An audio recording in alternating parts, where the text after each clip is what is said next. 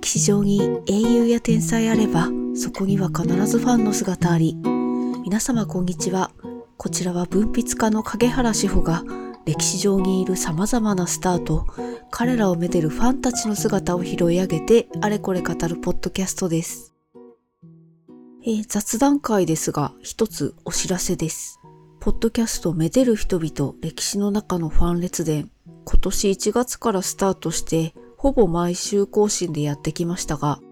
10月から不定期更新にさせていただくことを決めました。なんでっていうのはちょっと後でお話ししたいと思いますが、先に今日の本題です。えっ、ー、と、私のデビュー作であります、ベートーベン捏造、名プロデューサーは嘘をつくが文庫化されることになりました。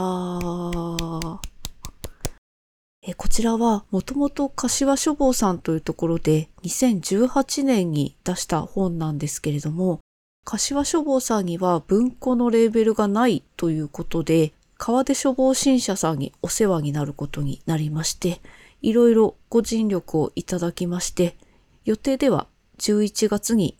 川出文庫の一冊として発売をいたします。千円札でお釣りが来るくらいのお求めやすい感じになっております。タイミング的な意味で言うと、文庫化というのは基本早めだと3年で最近だともっと全然早い本も結構見るかなっていう感じなんですけれどもこの本を文庫化するにあたってはベートーベンという人物にとっての良きタイミングみたいなところもちょっと考えたいなと思ってました。2018年に本が出て、2020年に生誕250年があってって感じだったので、まあ、アニバーサリーの2020年までは単行本買っていただいて、アニバーサリーが終わって2021年に文庫っていう選択肢もあったかなって思うんですけど、2020年ってコロナがあったじゃないですか。で、ベートーベン関連のいろんなイベントもかなり延期になってしまって、私も少しご協力させていただいたラフォルジュルネなんかも日本では2020年が中止、延期になった2021年も中止みたいな感じで、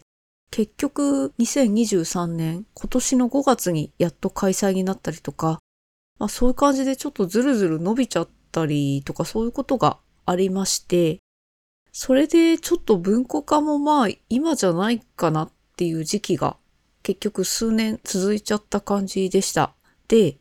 かといってあの、2027年が没後200年ではあるんですけれども、そこまで引っ張るのもなんだし、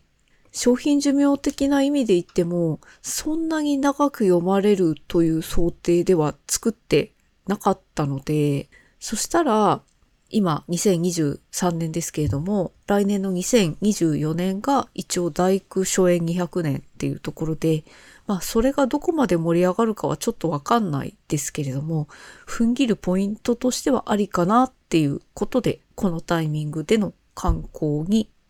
なりました。そう。あともう一つトピックとしては、ミュージカルの上演っていうのがありまして、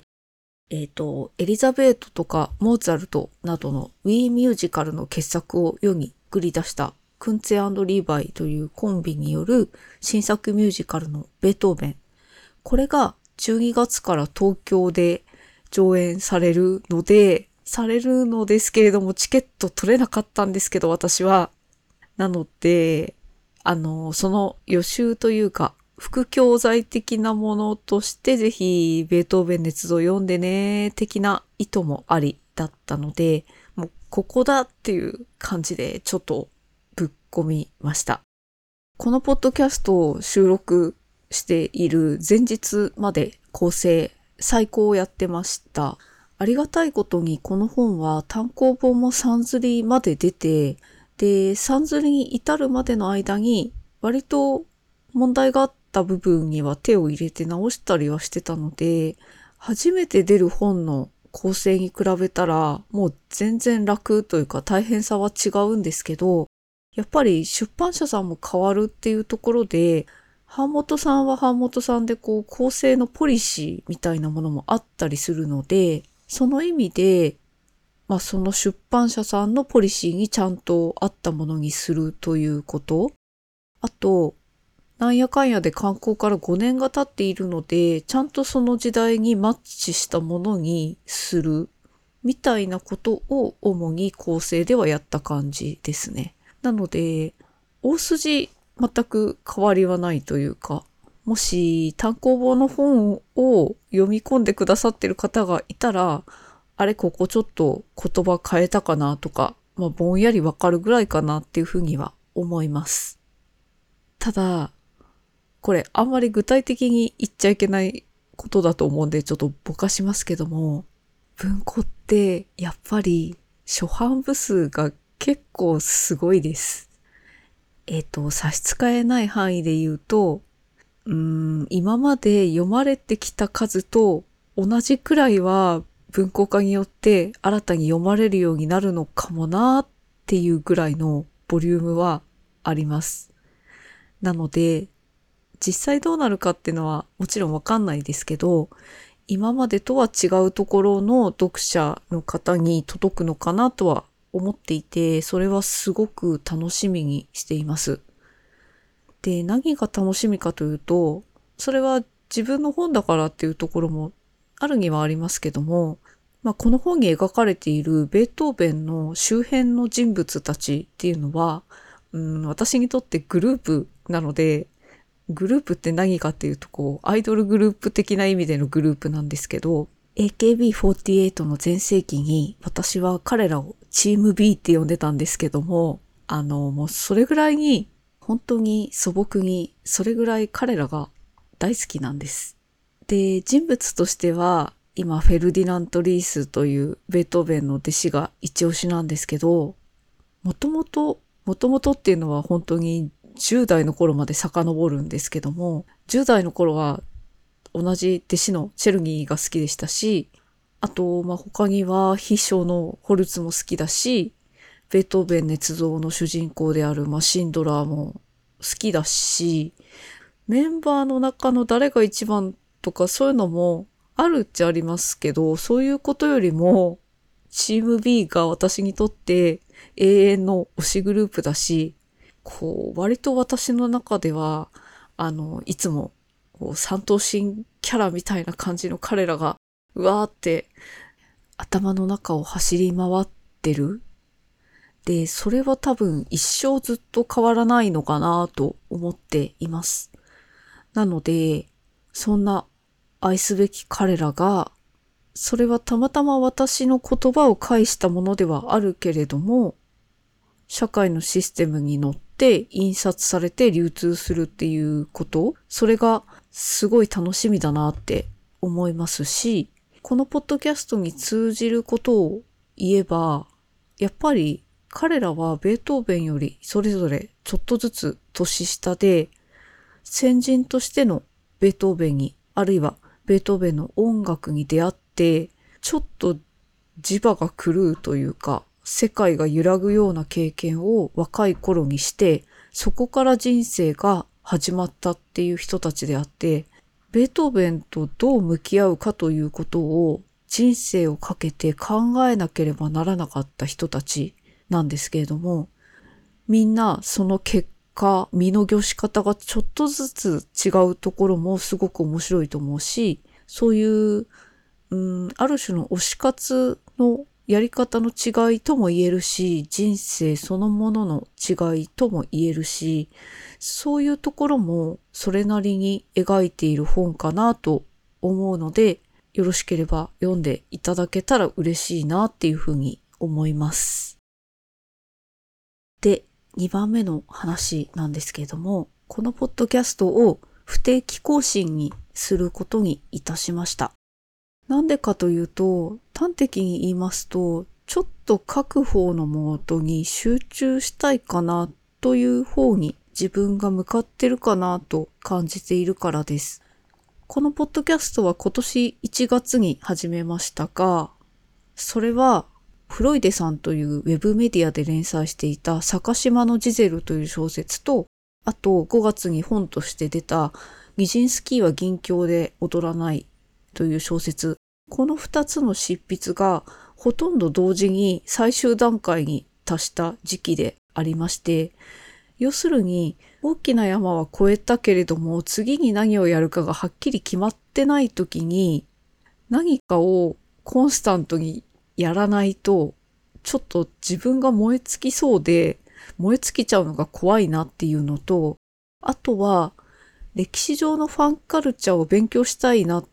て思っいはあったんですけども、その勉強したことをすぐにアウトプットできる場を作りたいなと思ってこれを始めて、で、実際始めることによって、ある程度は目論見通りのことができたと思ってますし、毎週聞いてくださる方とか感想くださる方もいて、本当にすごく励みになっていたんですけれども、ただ、やっぱり週1更新だと、うん、定期的にジムに通うみたいな感じで、生活スタイルの中にちゃんと組み込まないと続かないというところがどうしてもありまして、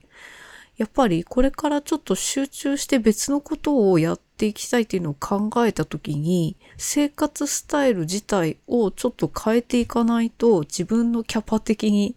難しいかなというところがありまして、長くなりましたが、ちょっとそれで、あの、毎週の定期更新は一旦やめることにいたしました。基本的に再開はしたいと思ってます。で、話したいテーマ自体はまだすごくいっぱいあって、例えば読書におけるファンダムとか、あと政治、スポーツにおけるファンダム、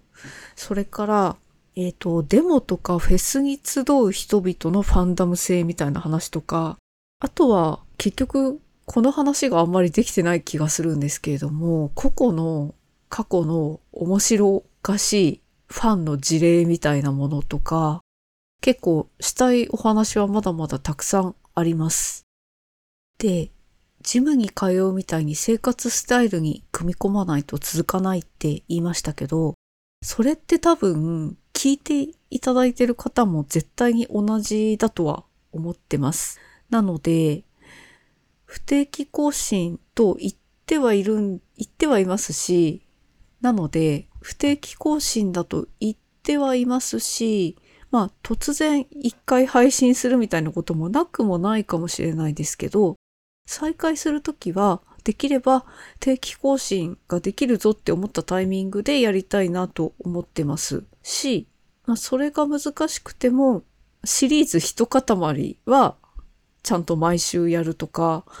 そういう形にしたいなって思ってます。あとは、ここで貯めてきたネタを別の形でアウトプットするとか、そういうこともやっていきたいなとは思ってますので、めでる人々のコンテンツ自体は to be continued っていうところでお考えいただければとっても嬉しいです。えっと、当面の目標は次の本を出せること、もしくはどこかの媒体に作品を発表できることだと思っています。大きなお知らせは、えっ、ー、と、今使っている SNS で言うと、旧 Twitter、X がまあ一番使用頻度としては現状まだ高いかなっていう感じで、あとは、インスタグラム、スレッズ、ノートには一応アカウントがあるのと、あとは公式ウェブサイトも一応存在はしていますので、思い出した時に見ていただければ何か更新があるかもしれないです。ではでは、ちょっと終わってしまうのが今日は寂しい気もいたしますが、また更新できる日が来ると思いますので、それまでしばしお休みをさせていただきます。ではではまた、めでる人々でした。